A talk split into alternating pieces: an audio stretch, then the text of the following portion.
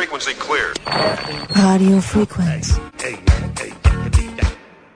Frequenz Infopoint.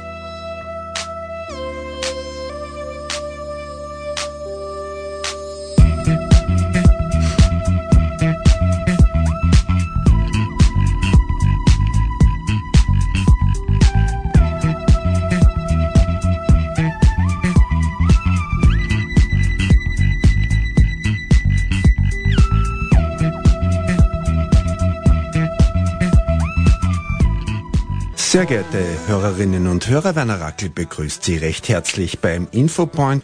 Der Jahreswechsel ist eine Zeit des Rückblicks, aber vielmehr auch eine Zeit des Ausblicks. Man plant und setzt sich neue Ziele. Der bekannte Trendforscher Franz Kühmeier rät dabei, seinen Blick optimistisch nach vorne zu richten. Er sagt, vorne ist, wo sich noch keiner auskennt. Das ist gut so. Das verleiht Spielraum.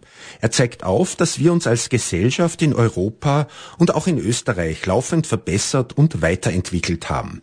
Ängstliche Erstarrung wegen der vielen Krisen, so Kühmeier, ist das Gegenteil von verantwortungsbewusstem Handeln. Fordernde Zeiten sind ein fruchtbarer Boden für frische Ideen. Es ist vernünftig, gerade jetzt mutig zu denken und zu handeln. Franz Kühmeier arbeitet als Trendforscher am Zukunftsinstitut, dem führenden Think Tank der Zukunftsforschung mit Sitz in Frankfurt. Kühmeier hat Physik und Informatik studiert und eine sehr erfolgreiche internationale Managementkarriere absolviert. Jetzt ist er ein vielgefragter Vortragender und Experte für zukünftige Entwicklungen am Sektor der Arbeitswelt. Bei den Europatagen 2023 an der HBLFA Raumberg Gumpenstein informierte er über die Megatrends in unserer Gesellschaft und er lässt sich durch die vielen Krisen und Katastrophen nicht die Hoffnung auf eine bessere Welt nehmen. Man kann kein Medium aufschlagen, egal ob Druck, ob online, ob Fernsehen, ob nicht lineares Fernsehen, ohne dass man den Eindruck hat, irgendwo explodiert immer irgendetwas. Das kann das Klima sein, das können Kriege sein, das kann Corona sein. Wir leben in krisenbehafteten Zeiten. Und ähm, da verstellt dieser Blick auf die negativen Umgebungsparameter vielleicht ab und zu die Hoffnung, die vor uns liegt. Ich habe einen Sohn, oder meine Frau und ich, wir haben einen Sohn, zwei Jahre alt. Ähm, und ich finde, ihr alle, ähm, ihr seid das beste Zeichen dafür, dass die Zukunft gelingen kann und gelingen wird, weil wer Pessimist ist, muss man gleich von Anfang an sagen, für den zahlt sich Aufstehen gar nicht aus. Also wer daran glaubt, dass die Welt immer schlechter wird und er selber nichts daran ändern kann, für den ist eigentlich schlau, in der Früh im Bett zu bleiben. Das rein ökonomisches Prinzip zahlt sich dann Aufstehen nicht aus. Und was sich schon überhaupt nicht auszahlen würde, wäre Kinder in die Welt zu setzen.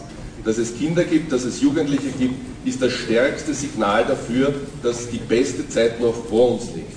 Und dieses äh, Signal möchte ich ein bisschen unterstützen, indem ich faktenbasiert einmal drauf schaue, wie sich die Welt verändert. Vor uns liegt nämlich tatsächlich eine völlig neue Welt. Äh, für diejenigen, die im Raum das Durchschnittsalter heben, das ist traditionellerweise sind das die ersten Reihen, wenn man da so schaut.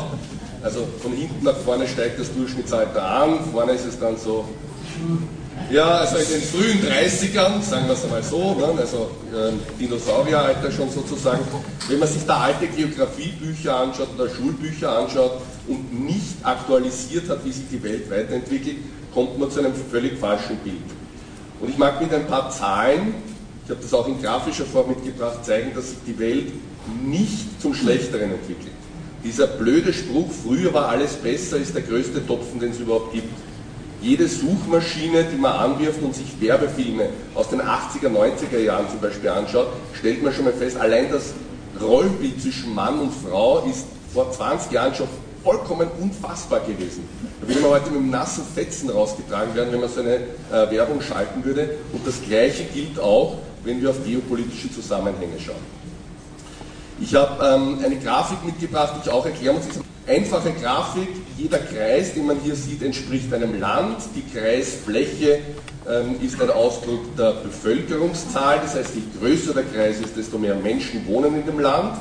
Die X-Achse ähm, ist die Wirtschaftsleistung pro Kopf in dem Land, also das Bruttonationalprodukt pro Kopf. Das heißt, man kann vereinfacht sagen, Je weiter rechts ein Land angesiedelt ist auf dieser Grafik, umso wohlständiger ist die Gesellschaft dort.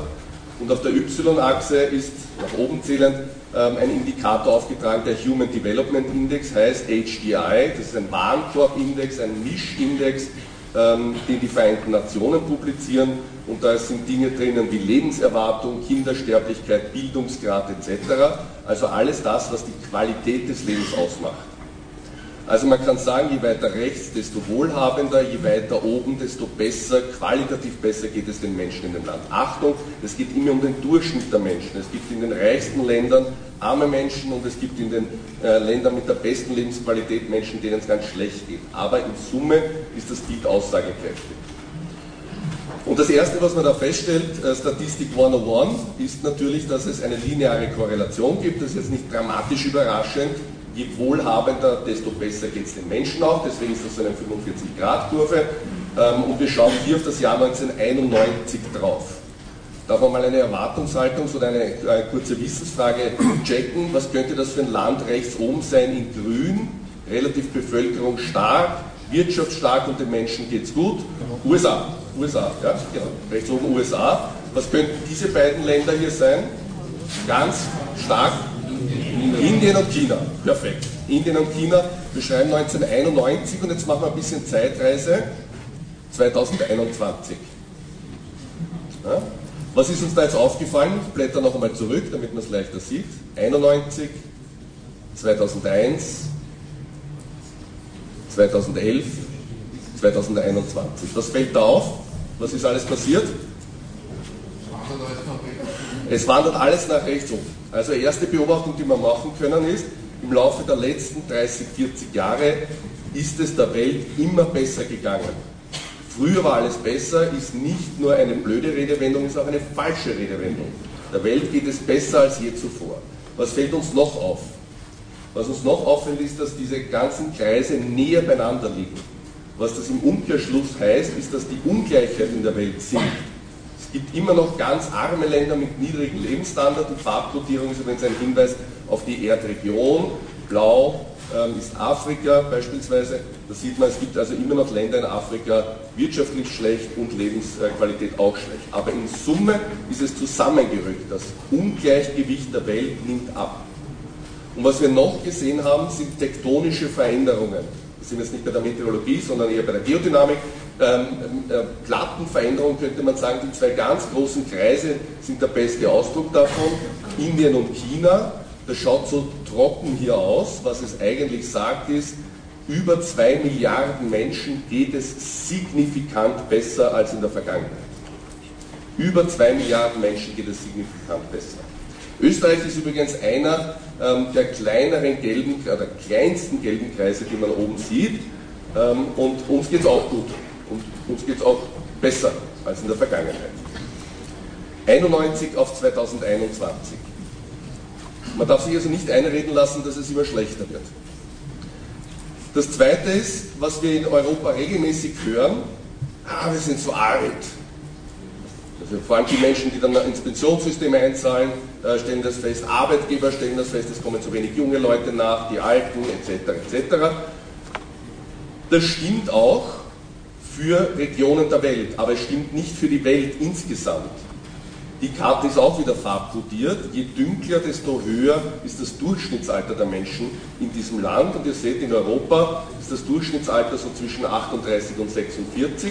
Und gar nicht weit von uns im Süden leben 1,4 Milliarden Menschen. Überall, wo es dort dieses Hellgelb ist, liegt das Durchschnittsalter zwischen 15 und 19 Jahren. Das Durchschnittsalter liegt zwischen 15 und 19 Jahren.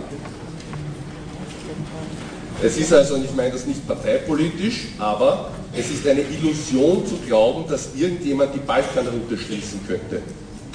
Wenn das Ungleichgewicht der Welt zwar geringer geworden ist, aber immer noch da ist, und hier wohnen 1,4 Milliarden junge Menschen, na was machen junge Menschen? Die suchen ihr Glück auf der Welt und nicht nur vor Ort.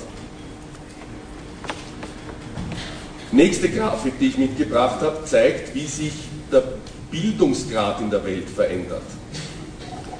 Ähm, wenn man Menschen im Durchschnitt fragt, wie viele Menschen auf der ganzen Welt haben mindestens Matura oder höher oder sind Akademiker oder höher oder haben ein, äh, gehen in die Oberstufe. Die Zahl, die man von der Durchschnittsbevölkerung bekommt, ist dramatisch zu niedrig. Richtig ist, dass mehr als ein Viertel der Menschen bereits jetzt mindestens im Oberstufenniveau tätig ist. Das sind wir hier, alles was grün ist und darüber.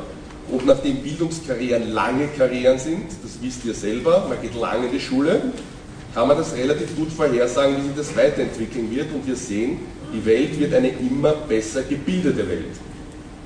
Wir sehen übrigens auch, seht ihr an der Gesamtbevölkerung auf der Welt, dass das abflacht. Also alle, die sagen, eine Bevölkerungsexplosion, wir werden irgendwann mal viel zu viele Menschen sein, das stimmt nicht. Mit steigendem Bildungsgrad nimmt auch die Fertilitätsrate in der Bevölkerung ab.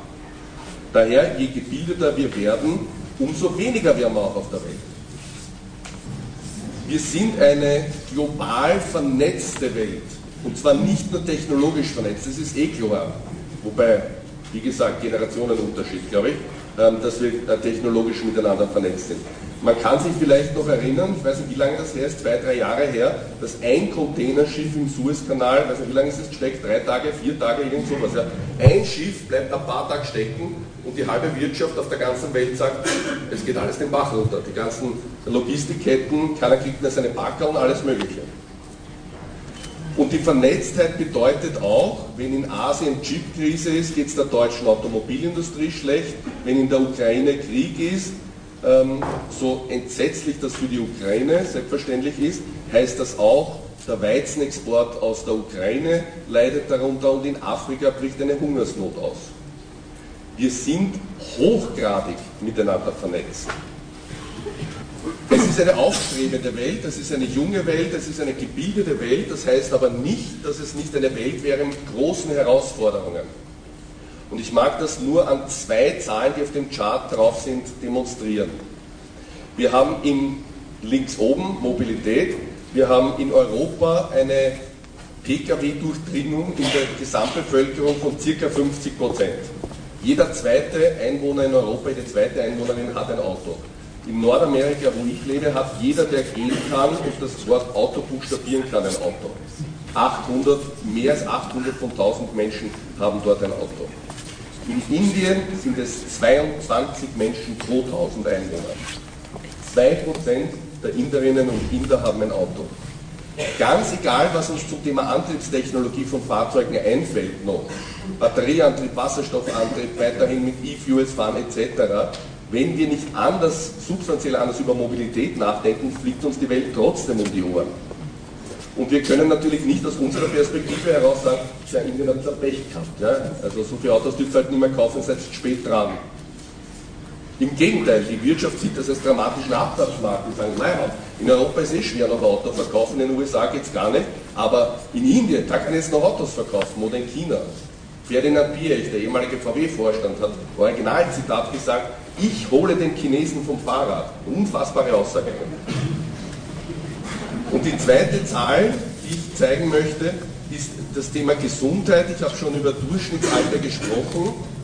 In Nigeria beträgt die Lebenserwartung 56 Jahre. In Österreich ist sie nördlich von 80 Jahren, je nachdem ob Mann, Frau, es gleicht sich an, aber es ist jedenfalls über 80 Jahre. Ihr werdet im Schnitt alle mindestens 80 Jahre alt werden. In Nigeria wird man 56 Jahre. Wer kann Nigeria auf der Landkarte zeigen? Ich frage nicht zurück, keine Sorge, wer kann es zeigen? Ja? Ich finde das an der Stelle, da zeigen nur ganz wenige auf. Ich finde das immer lustig, wenn wir uns über die Amerikaner lustig machen, wenn wir dann sagen, ja, da tritt einen amerikanischen Fernsehshow auf, der kann Ungarn nicht finden auf der Karte, der zeigt auf Slowenien, hahaha. Ha, ha. Wer von uns kann alle großen, großen Länder auf der Welt wirklich treffsicher auf der Landkarte zeigen. Nigeria hat 200 Millionen Einwohner, halb so viel wie die EU ungefähr. So viel wie Deutschland, Frankreich, Italien und Österreich gemeinsam, zusammengerechnet. 200 Millionen Menschen, Durchschnitt, äh, Lebenserwartung, nicht Durchschnittsalter, Lebenserwartung 56 Jahre. Das heißt, es gibt auf der Welt ganz viele Baustellen, obwohl es gerade zum Guten entwickelt, ganz viele Baustellen, die wir noch lösen müssen. Mobilität, Urbanisierung, Lebensqualität etc. Ihr steigt in eine Welt ein, die gebildeter ist als je zuvor, die wohlhabender ist als je zuvor, die jung vernetzt ist und mit vielen, vielen Herausforderungen. Die größte Herausforderung ist natürlich, das kam heute ja schon mehrfach ähm, ins Gespräch, ist natürlich das Thema Klimawandel. Und nur damit man die Tragweite dieses Klimawandels oder dieser Herausforderung noch einmal in anderer Darstellung auch sieht. Ich habe euch jetzt gezeigt, wie der Wohlstand seit den 90er Jahren angewachsen ist. Wenn ich das auf der CO2-Ausstoßskala mir anschaue, dann sehe ich, wie wir diesen Wohlstand auf der Welt letztendlich hergestellt haben, indem wir auf Teufel komm raus Industrie gebaut haben und ähm, Schadstoffe in die Atmosphäre geblasen haben. Und nicht nur in die Atmosphäre, by the way. Unser Ziel, damit wir das Klimaziel erreichen können, ist es, diese Kurve exakt umzudrehen. Wir müssen bis 2040 auf das Niveau von 1980 kommen, ohne dass wir den Wohlstand wieder auf das Niveau von 1980 zurückfahren. Das ist eine Mammutaufgabe und was wir dazu brauchen, sind nicht nur die grünen Schwäne. Die grünen Schwäne brauchen nämlich junge und tolle Gehirne, die diese Schwäne erzeugen. Die wachsen nämlich nicht von allein ähm, auf der Welt. Ich habe vorhin schon über China gesprochen. Wir sagen dann in Österreich immer ganz gerne in den Medien heißt anwesende Medien immer ausgenommen, klarerweise mit den Medien heißt dann immer, ja, in Österreich, da kannst du machen, was du willst, wir können da äh, so umweltfreundlich sein, aber solange die in China, da bauen sie jede Woche noch 23 äh, Kohlekraftwerke hin, stimmt. Was nicht dazu gesagt wird, ist, dass jedes neue Kohlekraftwerk, das gebaut wird, ein altes ersetzt und damit an sich schon umweltfreundlicher wird, aber natürlich immer noch ein Kohlekraftwerk. Richtig ist, China verbraucht mehr, verbrennt mehr Kohle als die ganze restliche Welt zusammen. Aber richtig ist auch, China ist der weltgrößte Produzent von nachhaltiger Energie. 40% der globalen Windkraftkapazitäten stehen in China, mehr als in den USA und in Europa zusammen. Ein Drittel der weltweiten Solarenergie nicht nur die Paneele, die dort erzeugt werden, sondern die Energie, die daherkommt, kommt bereits aus oder wird in China produziert. Es geht also nicht nur darum zu sagen, Wirtschaftswachstum oder Nachhaltigkeit, altes Prinzip, sondern Wirtschaftswachstum durch Nachhaltigkeit. Genau deswegen, weil wir wachsen und intelligent wachsen, werden wir wohlhabender und der Welt geht es besser. Das muss das Ziel der Übung sein. Wer braucht dann noch Europa? Wer braucht Österreich? Wer braucht Europa eigentlich noch? Ähm, in der Presse, Zeitung Die Presse, war der Aufmacher, muss man das immer durchlesen, globale Lust an Europas Scheitern. Und ein bisschen davor, in einem anderen Medium, der erschöpfte Kontinent. Krisenhafte Stimmung in Europa. Das glaube ich nicht. Das wäre eine Selbstverzwergung und eine sinnlose Selbstverzwergung. Wir schauen, wenn wir eine Weltkarte anschauen, und äh, Andreas hat es vorhin auch äh, gemacht, wir schauen auf die Weltkarte, da ist in der Mitte immer Europa, und dann tut man sich ganz leicht zu sagen, das ist der Stiefel in, in, in Italien und da oben ist Skandinavien etc. So schauen wir auf die Welt. 80% der Menschen schauen so auf die Welt drauf. Das ist die, eine Weltkarte herausfotografiert aus einem chinesischen äh, Schulbuch. Da ist nicht Europa in der Mitte, da ist China in der Mitte. 80% der Menschen schauen so drauf, man sieht das übrigens auch an diesen äh, Schriftzeichen hier. Rosling hat so schön gesagt, in Europa sind es 500 Millionen Menschen, in Asien sind es 5 Milliarden Menschen, we better be nice, wir sollten lieber nett sein. Ich finde, nett sein ist ein guter Ansatz, aber das reicht nicht. Ich meine, immerhin, aber es reicht nicht aus. Welchen Beitrag können wir leisten als Europa? Da muss man sich die Frage stellen, mit welchem mentalen Modell gehe ich auf die Welt zu? Gehe ich auf die Welt zu mit dem mentalen Modell, das auch Andreas vorhin schon ähm, eigentlich stark kritisiert hat, zu sagen, wir sind eine Insel der Seligen. Nein, sind wir nicht. Wir können den Klimawandel nicht rund um äh, Österreich herum machen. Wir können auch die ganze Welt nicht rund um Österreich herum machen, sondern wir sind Teil dieser Welt. Es ist eine konvergente Welt, in der die Akteure zusammenwachsen. Es ist eine globale Welt, es ist eine Welt, die auch von Solidarität geprägt sein muss. Die Probleme, die die Welt hat, die Herausforderungen, die die Welt hat, lassen sich nicht rein regional lösen. Man kann regional unterschiedliche Ansätze finden, aber die Perspektive muss immer transnational sein, international sein, global sein. Wenn ich an einem Seil hier ziehe, passiert hier drüben ein anderer Effekt. Und das ist für Europa eine frohe Botschaft. Denn wenn es denn stimmt, was die Grafiken auch ausgesagt haben, dass die Wirtschaftsleistung vielleicht woanders stärker ist, liest man ja auch überall und stimmt ja auch tatsächlich zu sagen, China ist viel größer, Indien wächst stark heran, USA ist nach wie vor eine Supermacht. Welche wirtschaftliche Rolle soll dann Europa haben? Lassen wir das einmal beiseite. Ich finde, das ist, kann man lange darüber diskutieren, ist immer noch eine sehr, sehr hoffnungsvolle und positive Botschaft.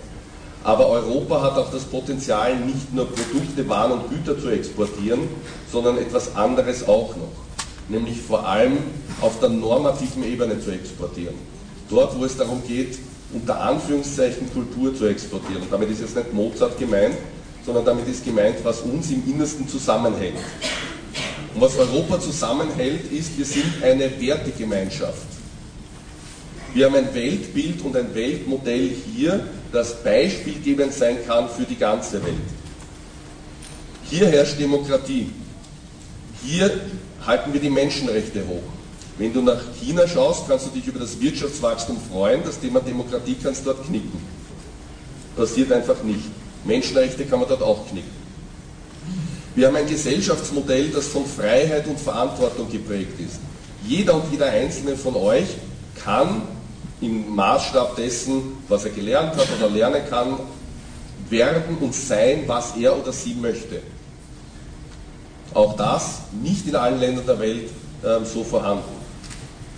Wir haben ein Solidaritätsprinzip in Europa und in Österreich auch ganz besonders. Ähm, wurde schon gesagt, ich lebe in Nordamerika, das Prinzip der Sozialversicherung ist dort nicht nur unbekannt, es wird auch abgelehnt. Nämlich interessanterweise auch von den Menschen, die davon profitieren würden. Wenn du sagst, wir führen eine Arbeitslosenversicherung ein in den USA, kannst du die gleich raustragen lassen. Das interessiert dort keinen. Am wenigsten übrigens diejenigen, die von der Arbeitslosenversicherung profitieren würden. Erstaunlicherweise. Weil ein ganz anderer Gedanke da ist, nämlich ein stärker egozentrischer Gedanke, der nicht auf Solidarität aufbaut. Wir wissen und glauben das da, oder wir glauben daran, dass wenn es dem einen gut geht, hat er gleichzeitig auch eine Verpflichtung dafür zu schauen, dass es anderen, die schlechtere Startvoraussetzungen haben, auch gut gehen kann. Und das ist ein Erfolgsmodell. Wir jammern darüber, dass die EU, die EU, ja, auch schon mal so ein genialer Sager, dass die EU uns alle möglichen Dinge immer vorschreibt. Die, die, das berühmte und blöde Beispiel von der gekrümmten äh, Banane, wie der Krümmungsgrad festgelegt worden ist, die Norm hier, die Norm da etc. Richtig ist, manchmal überschießen solche Gesetzgebungen, das wir aber auch aus Österreich heraus, aber der Benefit, den wir daraus haben, ist unglaubliche Rechtssicherheit, Stabilität und letztendlich auch Komfort, den wir als Bürgerinnen und Bürger haben. Auch das eine Exportware, die wir haben. Die EU ist ein wahnsinniges Friedensprojekt. Das kann sich in der Altersklasse, die hier sitzt, keiner mehr vorstellen, außer man versucht einen Regionalzug zu nehmen, der irgendwie in den Nordosten von Österreich noch führt. Da stellt man nämlich noch fest, je weiter man zu dem kommt, was einmal der eiserne Vorhang war, kann man im Lexikon nachschlagen, was das sein könnte, je weiter man an die Grenze kommt, desto dünner besiedelt ist die Landschaft, desto weniger da denkt man sich, aha, warum wohnen da keine Leute? Diese wunderschöne Gegend. Ja. Die wohnen deswegen nicht da, weil über Jahrzehnte hinweg dort das Land aufgehört hat, die Freiheit aufgehört hat. Dieses Friedensprojekt Europa nehmen wir selbstverständlich an und es ist nicht selbstverständlich. 600 Kilometer östlich von Österreich kann man sehen, wo dieses Friedensprojekt nicht stattfindet, in der Ukraine beispielsweise. Und Teile dessen, was wir in Österreich und in Europa machen, sind beispielgebend für die ganze Welt. Das duale Ausbildungssystem beispielsweise ist eines, wo die ganze Welt sagt, wie macht ihr das? Sensationell. Wir sind eine Wertegemeinschaft und ohne europäische Werte sind wir das nicht. Wer keine Werte hat, ist buchstäblich wertlos. Und diese Werte sind keine Selbstverständlichkeit, sondern die leben davon, dass wir sie immer wieder nähern, dass wir ihnen Energie geben und dafür einstehen. Wer sagt, Europa ist ein Friedensprojekt, muss auch dazu stehen, dass er, er oder sie bereit ist, diesen Frieden notfalls auch militärisch zu verteidigen. Wer sagt, Europa ist ein Freiheits- und Demokratieprojekt, darf sich nicht darauf zurückführen, alle x Jahre ein Kreuzel am Wahlzettel zu machen, sondern muss auch persönlich aktiv dazu beitragen, dass diese Demokratie in Österreich und in Europa weiter blühen kann und den gegenteiligen Bewegungen entgegentreten. Beispielsweise Medienfreiheit äh, ähm, eingeschränkt zu erleben, wie wir es in Ungarn beispielsweise haben. Beispielsweise das, wo man in Österreich so nonchalant drüber schaut und sagt, na, Freund an Wirtschaft. Leute, das ist Korruption und das ist der Tod letzten Endes von den Werten, für die wir letzten Endes einstehen. Diese Werte entstehen nicht in Brüssel, die entstehen auch nicht in Wien im Parlament, die entstehen in unseren Gemeinschaften, so wie wir sie formen. Und daher sind wir auch dafür verantwortlich. Daher zum Abschluss kommend, ich halte mich daran, was tun? Was können wir tun? Was ist unsere Hoffnung vielleicht in meiner Altersgeneration an diese Altersgeneration? Ich glaube, dass wir drei Parameter heranziehen können, mit denen man Europa stärken kann. Und die drei Parameter kann man sich leicht merken, ist das PEP-Prinzip, Purpose, Education, Participation. Purpose heißt Sinn. Wer einen Sinn darin sieht, dass die Welt, so wie wir sie gestalten in Europa, die beste aller Welten ist, eine zukunftsorientierte Welt ist, eine Welt ist, in der wir die besten Startvoraussetzungen haben, auch die großen Herausforderungen, vor denen wir stehen, zu lösen, der muss einen Beitrag dazu leisten, dass andere Menschen diesen Sinn erkennen. Bildung ist und bleibt der Schlüssel dafür, dass die Zukunft gelingt, nicht nur auf individueller Ebene, sondern auch auf gesellschaftlicher Ebene. Indem wir miteinander lernen, lernen wir auch voneinander und übereinander. Es gibt in Österreich genau zwei Institutionen, wo sich die Gesamtbevölkerung trifft. Schule und Bundesheer. Sonst gibt es das nirgends. Wenn du nachher sagst, ich gehe in den Kegelverein, triffst du nur mehr Leute, die gerne kegeln wollen. Das ist ein Ausschnitt aus der Gesamtbevölkerung. In der Schule habe ich die Chance, Menschen aus allen Hintergründen und allen äh, äh, Teilen der Gesellschaft ähm, äh, zu treffen und damit nicht nur inhaltlich zu lernen, sondern auch sozial zu lernen und gesellschaftlich zu lernen. Und Partizipation bedeutet aktiv mitmachen, nicht in die Konsumentenhaltung gehen, nicht zurücklehnen, Bürgerin und Bürger zu sein, ist nicht nur ein Privileg, sondern ist auch eine Verantwortung, die wir haben. Im Angesicht von so ganz großen Entwicklungen, Klimawandel, geopolitischer Wandel, Digitalisierung etc., kommt man als einzelner Mensch manchmal zu dem Begriff, dass man sich denkt, ich bin eigentlich eh nur ein kleines Radl. Ich kann an all dem nichts ändern. Und das ist eine falsche Perspektive. Wir sind natürlich nicht allmächtig, wir können nicht alle Probleme der Welt lösen. Aber jeder Einzelne, jede Einzelne von uns ist wirkmächtig. Wir können etwas tun, wir sollen etwas tun und der Anspruch, den wir an dieses Tun haben, ist, dass es uns und der Welt besser gelingt, die Zukunft für uns zu erschließen. Wir leben, letztes Slide, in einer Welt voller, voller Chancen. Man darf sich nie einreden lassen, dass jetzt nicht die beste Zeit ist. Es ist jetzt die beste Zeit. Das, was gestern gegolten hat, verliert zunehmend an Relevanz. Das Morgen ist ein offener Raum. Wir brauchen so viele Lösungen. Klimawandel, Technologie, Weiterentwicklung der Gesellschaft, wie es nur jemals gegeben hat. Chancen, Chancen, Chancen. Und die Startvoraussetzungen sind besser als je zuvor. Kein Zeitpunkt in der Menschheitsgeschichte war so gut miteinander vernetzt, hat Zugriff auf so viel Wissen gehabt, auf so viel Erfahrung gehabt, auf so viel Bildungsschatz gehabt. Wenn es irgendjemand gibt, der eine Zeitmaschine hat und ich sage dem, stell ein Datum ein, da, wo du leben möchtest, um die Welt zu gestalten, um ein freies, selbstbestimmtes und spannendes Leben zu führen. Und der stellt nicht die Gegenwart ein, das wäre erklärungsbedürftig. Wir haben die beste aller Zeiten gerade vor uns und ich bin ganz sicher, wir werden zurückschauen auf das Jahr 2023 und werden sagen, du kannst dir nicht vorstellen, woran wir damals gearbeitet haben, wie wir gearbeitet haben. Es hat sich alles einfach unfassbar gut zum Besseren entwickelt. Das war der bekannte Zukunfts- und Trendforscher Franz Kühmeier. Er zeigte auf, dass wir uns als Gesellschaft in der Welt, in Europa und auch in Österreich laufend verbessert und weiterentwickelt haben. Und Europa, sagt er, ist ein erfolgreiches Friedensprojekt und eine einzigartige Wertegemeinschaft, wo man aktiv mitarbeiten muss und die man auch verteidigen muss. Keep this frequency clear. Radio frequency. Hey, hey, hey.